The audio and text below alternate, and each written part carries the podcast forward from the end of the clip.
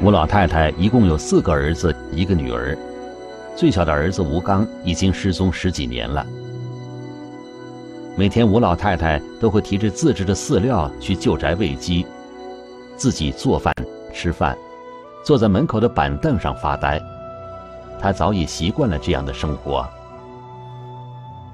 现在有问题啊，他八十多了，他想知，我们也不要他知道。吴刚失踪的原因让吴家没少遭受村里人的白眼。从他失踪之后，吴老太太就几乎不和邻居聊天。十几年里，吴刚的兄弟姐妹并没有去找过他，甚至不愿意让母亲去找。出事以后，你的弟弟等于就完全没有音讯了，等于你们也不知道他去哪了。对，十多年了，你们有没有想过说想找他？那我们也没有想去找他了，因为这都是责任的，走他也也没没有养了。那这十多年等于你们跟就是那一家也没联系了。没联系。那一家人就是吴刚的妻子李珍家，在距离回水湾村十几公里外的龙涧村。十几年来，这一家人同样也没有吴刚的音讯。自从发生事故以后嘛，我们一家人都对这个事情感觉就比较敏感啊，所以从来没有人愿意去提起。一九八五年，吴家最小的儿子吴刚入赘到李家，当了上门女婿。那个男方应该四个兄弟，那男的到我们这里来也不要彩礼的，这个女方却没有儿子，娶那个妹子也不要彩礼的，这个东西就是。拍一个手势，拍一个正规的手势，不是就两个人在一起了吗？李珍家只有三个姐妹，作为老大，李珍依照父母的意愿和吴刚成了家，婚后育有两个女儿和一个儿子。女方的父母很看得到起的，为什么呢？因为他他按照我农村的习惯的说，他们有个儿子，他现在。给他生了三个小孩，那个父母是很看得到起的。二零零零年四月二十七日，李珍被发现死在家中的床上，而前一天晚上一起回房的吴刚却失踪了。出了事以后，他就跑了嘛，他连夜跑了嘛，直到第二天早上，我父母才发现嘛。转眼间，亲家变成了仇家。李家要求吴家交出吴刚，给个说法，可吴刚却像人间蒸发了一般，连母亲、兄长都不知道他的下落。而李珍和吴刚的三个孩子也在一夜之间同时没有了父母亲的呵护。十多年过去了，李家几乎认定是吴刚杀死了李珍，畏罪潜逃，对吴刚的恨意也深深埋在了三个孩子的心里。父亲把他。谋生打呃杀死了，他那个时候冻住了，怎么讲呢？到现在就是一种恨，从来就没有管过他们，然后对他们现在的生活也造成了很大的影响，所以他们恨他是恨之入骨吧。但吴家不相信吴刚会做出杀妻的恶行，这些年来吴刚一直不知所终。为了这三个孩子，吴家也试图同李家沟通。想化解两家之间的仇恨，考虑到李家两个老人养育三个孩子的艰辛，村委会也建议吴家适当的给李家一些经济补偿。我们已经讲了十次，为那个事调解了十次，都没有达成共识，就是说没没钱没给钱那个，哎没有钱了。我们生有的立不住啊。我们这边就是叫爷爷奶奶的，透过向上面的时候。他的意思就是说，你怎么你你给我补上一点钱？呃，一套儿子请一个假。那是我们呃，现现在没有这个能力，没有这个资金啊。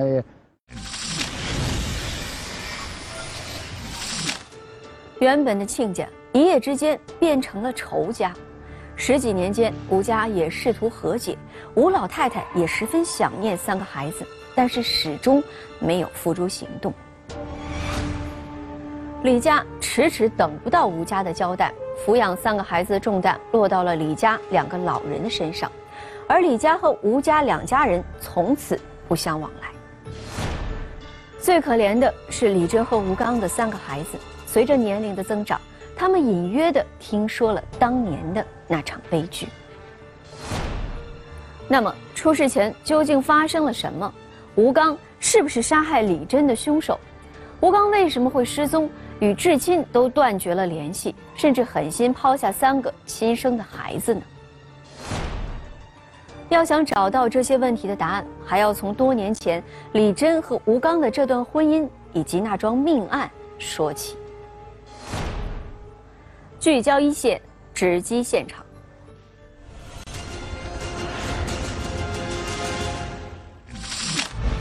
一场变故，妻子死亡，丈夫失踪，骨肉血亲却反目成仇。他们恨他是恨之入骨。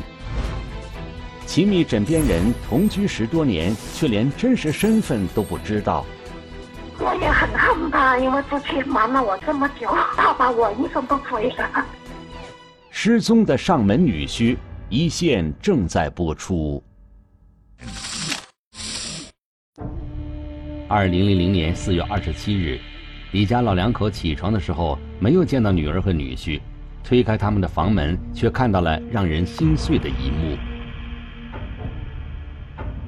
李珍被人杀死在自己的卧室的床上，与她同睡一床的丈夫吴刚不知去向。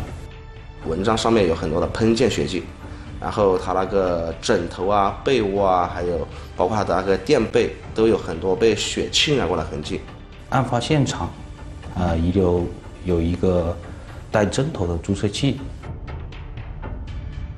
现场的是比较整洁、比较干净，然后没有什么搏斗痕迹，也没有什么翻动的痕迹。根据当年的现场勘查报告可以看出，当时。案发现场没有第三个人进入，而出事后吴刚也不见了，李珍包里的几百块钱也不翼而飞。确定案发前与死者李珍同睡一床的这个丈夫吴刚有重大的作案嫌疑。李佳告诉警方，吴刚杀妻是有预谋的。出事的那一天，吴刚对李珍特别殷勤，与他平时的做派完全不同。回来的时候，两个人回来都高高兴兴的，到镇上还帮小孩子买了衣服啊、鞋子的。然后晚上回来，嗯，他还做饭给我姐吃了。吃饭的时候，也我们村里面也有人在这里呀。他表面上还是做的跟我姐很和睦的那种，结果半夜里面他就把他给杀了。李珍的妹妹说，李珍和吴刚结婚的时候，家里人对这门亲事还是很满意的，吴家也很称心。他媳妇又比较漂亮了的，他的一个那个地方，南跟那个地方又还是蛮可以的，比我们这个地方啊变态一些，富裕点。那时候是两个妹子，是是一个第三个生了一个猴子，死的要不得了。那个时候感觉还好。然而，从一九九六年开始，两口子就经常吵架，甚至升级到互相殴打。很多村民都讲过，嗯，对，都比较了解。据也据村民，包括他们自己家人反映，李珍的家人认为吴刚好吃懒做，结婚这么多年，从来没有为这个家庭做出一点经济贡献。每到农忙季节，吴刚就会找借口出门打工，等过了农忙，又两手空空回来了。唯一一次例外，却让李珍更加生气。在我的记忆中，他去打工最长的时候就是一个月，打了一个月工回来了，拿了五百块钱给我姐，我姐呢当时很高兴的，因为他这个人哦，知道有小孩子了呀，也知道有顾家了，要挣钱了哦。结果等到十二月节的时候，就是过年的时候，别人就跑到我们家里面来要钱，我们家里面的人还觉得莫名其妙的，啊，是不是什么时候欠了你的钱呢？他就说是我那个姐夫。打工的时候，就根本就不是他挣的钱，反正是多少钱的利息，问他借的五百块钱。而每次吵架，吴刚都会求李珍原谅，表示自己一定会好好挣钱养家，可是却从来没有兑现过。反正女的都是顾家了，带小孩了，嗯，赚钱回来养家了。他们家对这吴刚都还是算比较好的，把他都当成自己儿子一样啊。包括吴刚要做生意啊，家里也也给他了一些资助跟帮助，然后也很鼓励他出去，就说去从事自己的一份职业吧。嗯，但可能吴刚也并不是很争气。据村里面的反映，就是并不是特别勤劳，爱偷懒。地里的活吴刚不愿意帮忙，看吴刚整日游手好闲。李真的父亲又给了吴刚一万块钱，打算让他去收报废的拖拉机，拆下旧的零部件出售挣点钱。说了一个拖拉机回来了，那个拖拉机也就是一千多块钱，等于他就还剩了八千多块钱。我姐就问他，他说那些钱呢？他说那些钱我存在那里呢，我留到在那里的还要出去修的嘞。结果后面呢，就那个钱呢就了无音信了，也没有修过拖拉机回来了。考虑到吴刚是不是因为入赘的关系，所以缺乏对家庭的责任感，李珍也提出把孩子的户口落到吴家，跟吴刚的姓氏，自己也跟着吴刚去他老家生活。尽管李珍为改变家庭状况做出了种种努力，却依然无济于事。吴刚还是会因为一些生活琐事，一言不合就对妻子大打出手。他动不动就是打呀。发脾气那种，像现在家里面这些凳子啊，都是他打烂的；那些门啊，都是他打烂的。他把我姐打到淤青的时候，我姐回来说了，我姐就闹得离婚。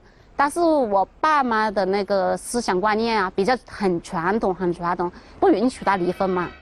三个孩子的话，如果离婚的话，任何一方照顾孩子可能都会比较困难。还觉得可能给孩子一个比较完整的家，宁可保持这一种比较危险的夫妻关系，也尽量不让这个家庭破碎。李家老人的想法很简单：一方面为了三个孩子的成长，另一方面按照当地的风俗，入赘的女婿就相当于儿子，他们还指望着吴刚养老，所以始终不同意吴刚和李珍离婚。只是没有想到。随着夫妻感情的恶化，吴刚开始在村里大肆宣扬他要杀死李家的人。他一回来就是说，我要到你们家再加两个人的，我法定要到你们家杀掉两个人。尽管村里几乎人人都听说了，但吴刚的杀人宣言并没有引起太多反应。李珍的妹妹回忆，出事前不久，吴刚就已经做出过试图伤害他家人的事情。半夜里面一回来，就拿着那个木棒，就顶到这个门的中间。第二天早上，如果哪个起来开门的话，把那个门就往两边一拉开的话，那个木棒子就刚好会当他，就把那个人就会打死。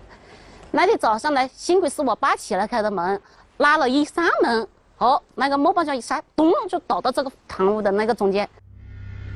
李珍的父亲侥幸逃过一劫，可是这件事并没有引起李家人的警觉。他们还是习惯性的认为吴刚只是闹点脾气。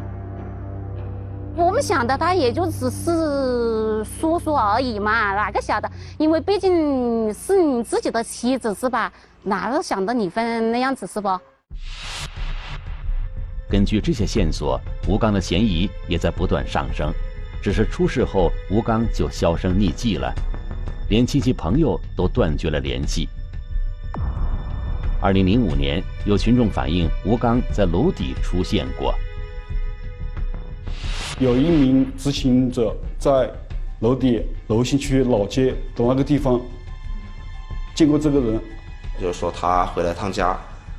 嗯，虽然我们也现在也暂时不能辨别那个是不是真的回了家，我们也不太愿意去放过任何一条就是说有可能的线索。我们推测吴刚。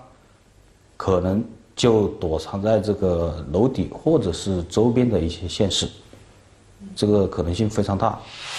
只是这条线索最后也断了。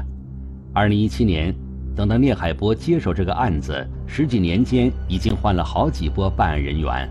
毕竟，因为这个案件发生在十七年以前，之前的所有的一些线索全部都被排查以后否定了。要将一个在逃一十七年的这个命案逃犯要抓捕到案的话，这个困难可想而知。想象了一下，当时的物是人非，取证非常难。尽管线索来了又断，调查的难度很大，但是专案组始终没有放弃。二零一七年，专案组对案件重新进行了梳理，从吴刚的社会关系入手，逐一进行排查，包括他的家庭成员关系、社会关系进行摸排，包括他之前的一些。呃，从事的这个职业的特点，毕竟人可能还是有那个亲情在那里，跟自己的父母、跟自己的兄弟，还是会有一种难割舍的那种联系。在对吴老太太的几次走访中，办案民警发现了一丝端倪。给我们的感觉呢，就是他还有一些东西没有跟我们讲实话，所以呢，我们觉得吴刚的母亲呢，可能对我们刻意有些隐瞒。他一个一个人要生活，他总要有根。所以我们坚信他肯定会和家里人联系，一直没有放弃。从走访了解到的情况看，吴老太太几乎都是独居，家里一般没有访客，但吴老太太却有一部手机，除了有备注名的号码外，在特殊节日还经常有一个陌生号码的通话记录。次数并不多，但是特别的一点呢，就是说他没有备注什么姓名之类的。没有备注称呼，其他的号码基本上都有名字，所以这个号码十分可疑。跟一个老人家联系，肯定是要有特定的一个关系，在一个特殊的节日、特殊的时时间节点，就接听特定人的电话，这个就引起了这个侦查员的这个警觉。他是一个外地号码，这个老人的活动范围不可能出省。所以我分析这个号码极有可能就是嫌疑人吴刚。这个号码的机主身份很快就被确定了，只是让所有人诧异的是，机主并不是吴刚，而是一名叫郭平的男子。这个号码的归属地是在株洲的醴陵。发现这个郭平这个身份的人已经死亡。通过对吴老太太的联系人进行调查，警方发现了一个可疑情况：有一个电话号码和吴老太太一直保持联系，但是警方调查后发现，这个电话号码的机主信息显示已经死亡。越是不合常理的蹊跷之处，越有可能隐藏着关键的信息。办案民警分析的侦查方向没有错，真相越来越近了。机主早已死亡，手机却仍有通话记录。扑朔迷离的案情，郭平、吴刚、杨有春，究竟哪个才是他的真实身份？失踪的上门女婿，一线正在播出。顺着郭平这条线索，警方继续追查。我们就必须通过他那个密切联系人的身份，进一步佐证佐证这个持机人。他的真实身份。调查显示，郭平的身份是真实的，他早在2005年就已经死亡。但是，这个手机号码确实是以郭平的身份实名登记的。该号码和他的妻子江云还有频繁的通话记录。更为蹊跷的是，当民警在湖南省株洲市下辖的醴陵市找到江云时，却从江云口中听到了另外一个名字。我不叫他杨生啊，我我只知道他这个名字。原来江云的前夫郭平在二零零五年病逝了，不久他就在房东的介绍下认识了一个名叫杨有春的男子。此后杨有春改名为郭平，两个人就以夫妻的名义住在了一起。江云之前的前夫叫做郭平，她现任的丈夫也叫郭平。那么？这个杨有春会不会就是警方要找的吴刚呢？那张照片呢，是吴刚在案发前几年在照相馆照的一张证件照，也是目前就是当时我们在案件侦查的时候仅有的一张吴刚的照片，跟现在我们通过户籍系统查到的江云的丈夫郭平的照片。进行了一个比对。经过比对，办案民警几乎可以确定，两张照片上的应该就是同一个人。江云说：“杨有春是个老实人，他以前的妻子过世了，江云的前夫也不在了，他们两个算是同病相怜，搭伙过日子。”他对我讲了，他七岁就父亲死了，就是他娘把他一起养大的。我觉得他现在是好可怜的，受了这么多苦啊。因为经常要去外地务工，杨有春说自己从老家走得匆忙，忘带了身份证，问江云能不能借用一下郭平的户口本，先办理一张身份证。只要他在外面挣了钱给我，我就可以了，在家赶快还好啊，就没有什么别的事情可有什么，反正是他以前的什么事他也没有跟我讲啊。因为郭平的户口还没有注销，杨有春就在江云的陪同下顺利办理了二代身份证。从此，他就以郭平的身份和江云一起生活，还育有一个儿子，已经九岁。他一直以别人的身份一直生活着，从来没有跟江云提起过他的这件事情，一直隐瞒着。江云说。杨有春原来在砖厂、爆竹厂都打过工，也有一门手艺。现在并不在醴陵市，不久前和几个朋友一起去了云南一家烟花爆竹厂务工。专案组赶往云南，找到杨有春打工的地方。只是烟花爆竹厂内有大量危险品，一旦在厂房实施抓捕，风险太大。在厂房负责人的配合下，专案组制定了一套抓捕方案。他以为这个事情就这么过了，但但是他做过的事情永远都不会过去。民警突然出现，其余几名工人被及时疏散，被单独控制的杨有春还没有意识到发生了什么。第一时间问他叫什么名字，一开始他很紧张，没有说话，但是后面等过了过过了。呃，几秒钟以后，他说他叫郭平，我们使用我们连云的本地方言跟他交流，问他叫什么名字，他当时候讲了一句方言，也就是我们连云的方言，一个株洲醴陵人居然会说连云的方言。隐姓埋名潜逃了十多年的吴刚，在听到一句家乡话之后，他的心理防线瞬间崩塌。吴刚承认自己杀死了李珍，化名杨有春，逃到了邻近的冷水江市，过着躲躲藏藏的日子。他逃逸的后的几年内，他说，他经常从噩梦中惊醒，担心被公安机关抓获。直到2005年遇到江云，吴刚冒用郭平的身份办理了身份证后，他以为过去的一切都可以被时间抹去。他从未对江云吐露心声，连真实姓名也未曾告诉过这个共同生活了十几年的女人。跟她生活在一起多年的这个呃丈夫，居然是一个隐藏了多年的这个杀人凶手。他也没有去深究吴刚的来历，为什么要到这里来？他之前是干什么？他都不去了解，可能也是。抱有那么一点侥幸的那种心态，只要呃能够撮合着过日子，他就满足了。江云不会想到，吴刚竟然隐瞒了这么一个惊天的秘密，真相不仅会伤害他，对他们的儿子来说更是残忍。他既然自己身上背负了一条这样的人命逃亡，他还重新组建家庭，这是对自己自己的这个家庭不负责任，也是也是对自己。后来，这个妻子生的这个孩子更加不公平。当民警告诉江云，杨有春其实就是杀人潜逃十多年的吴刚，江云无法接受。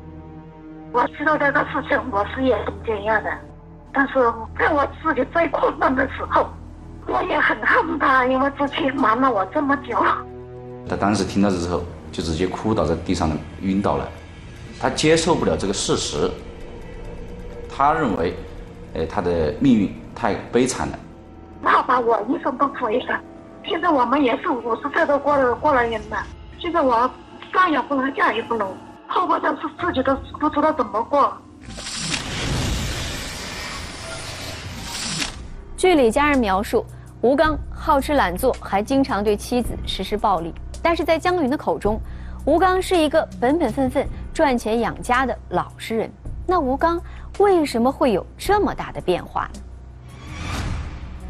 吴刚和李真的三个孩子，因为吴刚十多年前他们就失去了父母的关爱。吴刚逃亡之后，又结识了江云，并且组成了家庭，生了一个儿子。现在吴刚落网，他对江云母子的伤害将一直持续着。那么，造成这一系列悲剧的罪魁祸首吴刚，当年究竟因为什么要杀害李真呢？妻子丧生，丈夫潜逃，是预谋作案还是失手所致？十几年对至亲骨肉不闻不问，重组家庭再酿悲剧。失踪的上门女婿一线正在播出。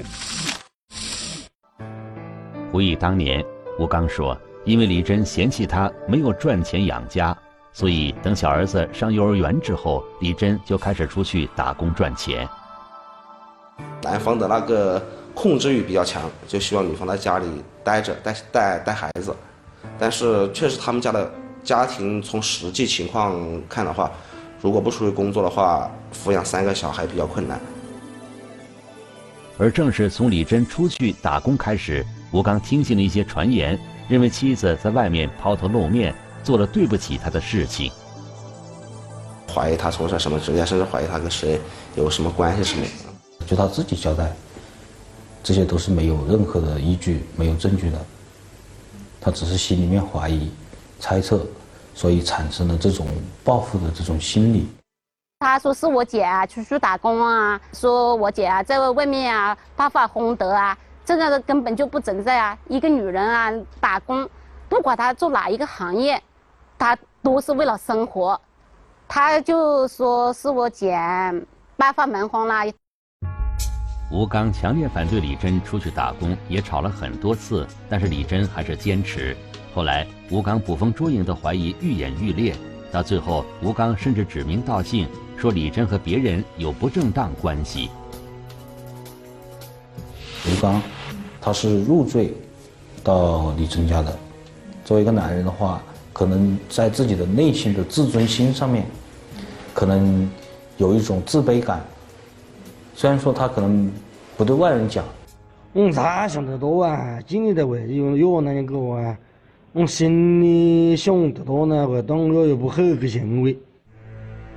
凭着猜想，吴刚担心李珍会和所谓的野男人一起对付他。所以在全村散布杀人宣言，甚至偷偷买了毒鼠强和注射器，准备先下手为强。而对吴刚内心的真实想法，家人、村民都一无所知。不喜欢和平说话，不适合沟通。那个时候我跟他参与过，我参与两次，我知道夫妻这个也他拿的地方也到我们这个地方来。有三四年，两个人没在一起，感觉他们沟通的很少，然后也缺少相互之间的一些包容。面对丈夫歇斯底里的言语和举止，李珍也做出了让步，试图改善两人的关系。他曾经打算换一份工作，带着吴刚一起去，可是却没有人愿意接受吴刚。知道的他是那种好吃懒做的人，别人就委婉的拒绝了。他呀跑到我姨丈家里面打牌，然后把钱也输光了。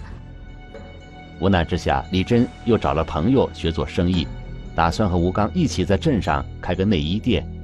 二零零零年四月二十六日，吴刚去接李珍回家，李珍也把这个好消息告诉了吴刚，两个人从镇上给孩子买了衣服，一起高高兴兴回了家。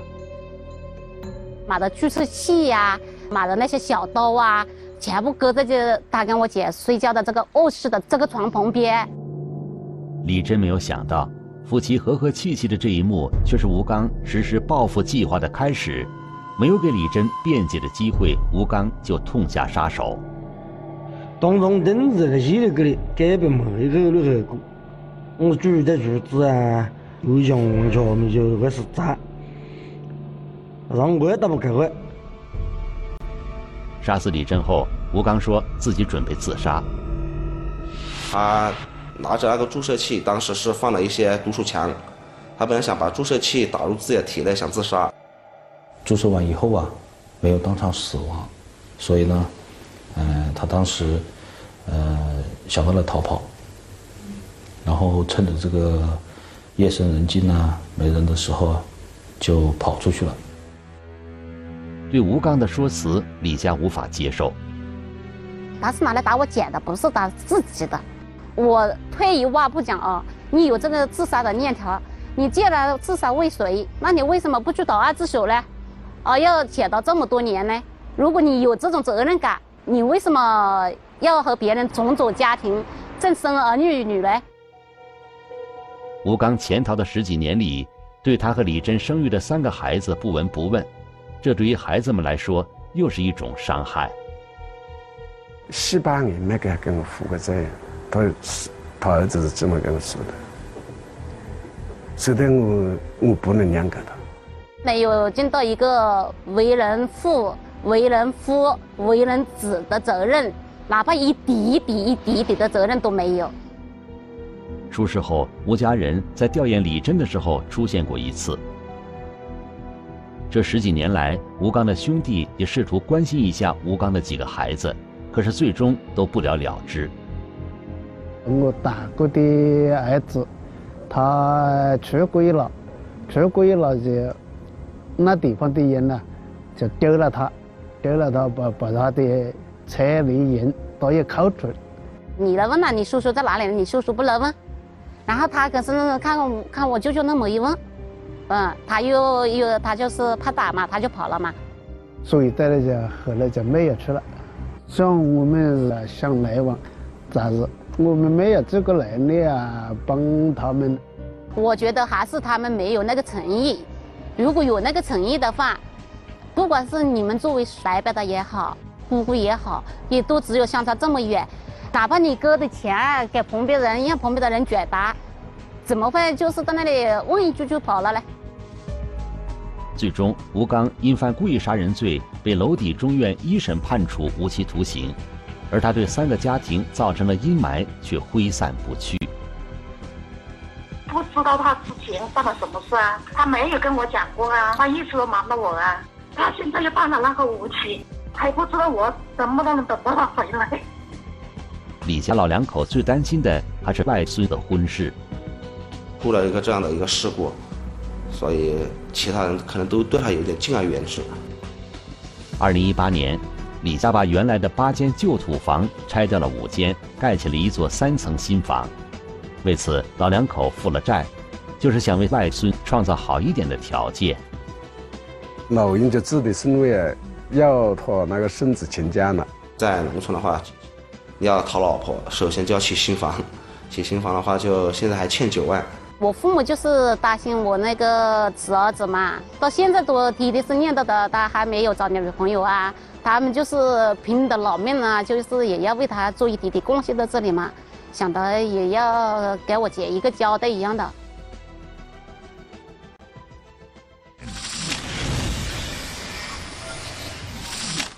十多年过去了，所有人都极力掩盖的伤疤，随着吴刚的被捕，再一次。被血淋淋的揭开。吴刚不仅杀害了自己的妻子李珍，也在他们三个孩子的心中杀死了他自己。逃亡的这些年里，他没有尽过父亲的责任，并且呢，欺瞒江云组建家庭、生育孩子，再度酿成一场悲剧。也许从吴刚入赘李家当上门女婿那时开始，悲剧的种子就已经埋下了。最终，吴刚采取了极端的方式。毁了自己的家，也给三个家庭带来了永久的伤痛。如果您想了解更多的法治资讯，可以在微博或是微信中搜索“一线”，关注我们的官方账号。